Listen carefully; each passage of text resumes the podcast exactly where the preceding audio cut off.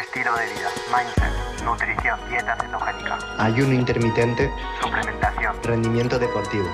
Phil Hugo Farmacéutico, podcast.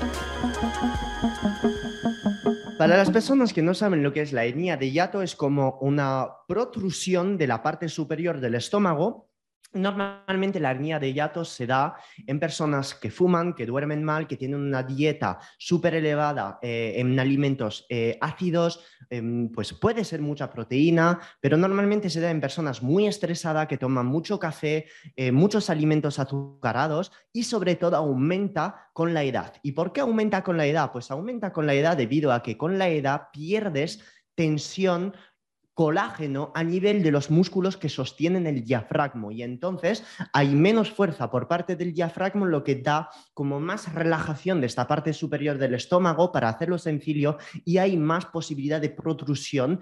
Y entonces esta hernia de hiato tiene todos los mismos síntomas que las úlceras, es decir, vas a sentir como acidez. Y no solo acidez cuando comes, sino acidez cuando intentas pues atarte los zapatos, te doblas o incluso personas que no pueden ni respirar tener la boca arriba. Entonces es un poco coñazo.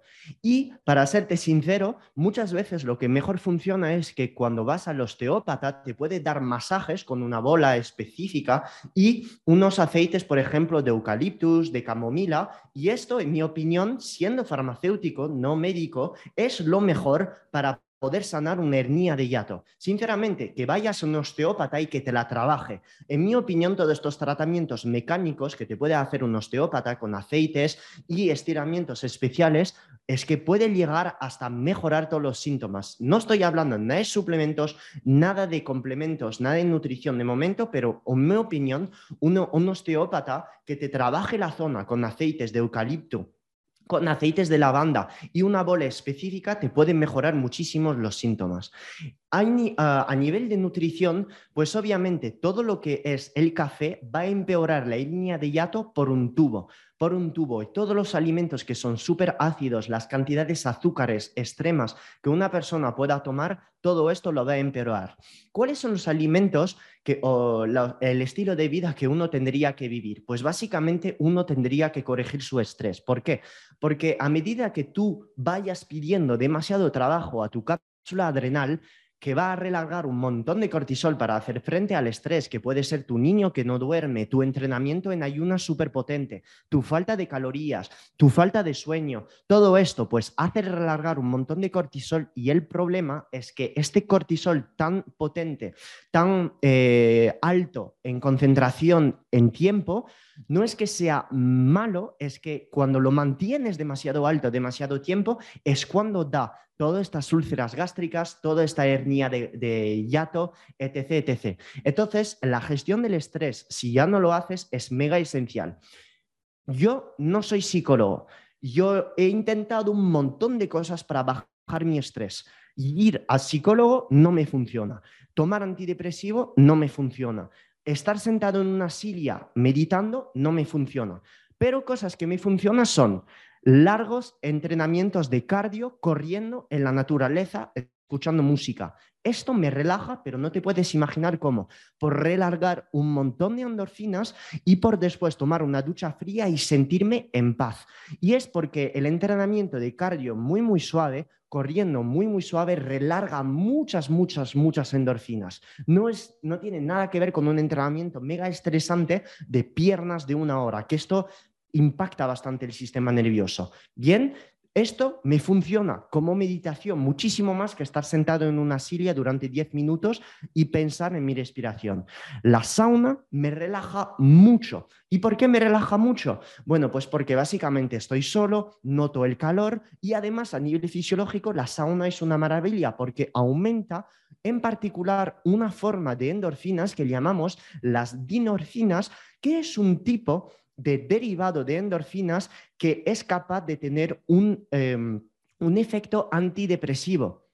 Un efecto antidepresivo muy, muy parecido a las pequeñas dosis que se dan hoy en día muy famosamente, de forma eh, muy, que se ha puesto muy de moda, de bajas dosis de naltrexona. Lo podéis buscar en Google, que ponéis PubMed Low Dosis Naltrexone, que es un tipo de opioide que antes, en los años 70, se daba en muy altas dosis. Es por ello que en Estados Unidos ha, eh, ha habido la crisis de los opioides, etc., que gente se acababa adicta, pero con muy pequeñas dosis de naltrexona de naltrexona, vais a tener esta sensibilidad a, las endorfinas. No estoy diciendo que yo tome low dosis naltrexone, estoy simplemente diciendo que gracias a mi estilo de vida estoy intentando mimetizar un tratamiento farmacológico, en este caso las low dosis naltrexone, las bajas dosis de naltrexona. ¿Cómo? Corriendo, suave durante mucho tiempo yendo a la sauna, que en mi opinión es la mejor forma de sensibilizarse a, las endorfinas. ¿Okay? Esto es como gestión de mi estrés, que no tiene nada que ver con la pregunta, pero muchas veces personas muy estresadas que entrenen en ayunas, hacen dietas severas, entrenan mucho, suelen tener hernia de hiato eh, jóvenes o, más pronto que lo común de los mortales a los 35, 40 años. Entonces esto es algo súper, súper importante.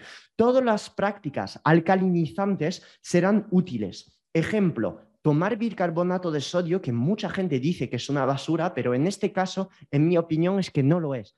El bicarbonato de sodio no es como el omeprazol, no es como el pantoprazol, porque el bicarbonato de sodio no es que diga a tu célula parietal de dejar de, producir perdón, protones, estos em, átomos que llamamos hidrogeniones, que van a causar la acidez junto al, eh, al anión cloruro para formar ácido clorhídrico, no es que el bicarbonato vaya a la célula y diga, deja de producir. El bicarbonato lo que hace es que disminuye el exceso de acidez. Entonces, en personas que se quejan de acidez, yo veo las aguas bicarbonatadas, soy pesado con el bichi catalán, pero si estáis en España lo tenéis disponible, pues básicamente todas estas aguas ricas en carbonato tendría sentido en una persona que tiene hernia de hiato.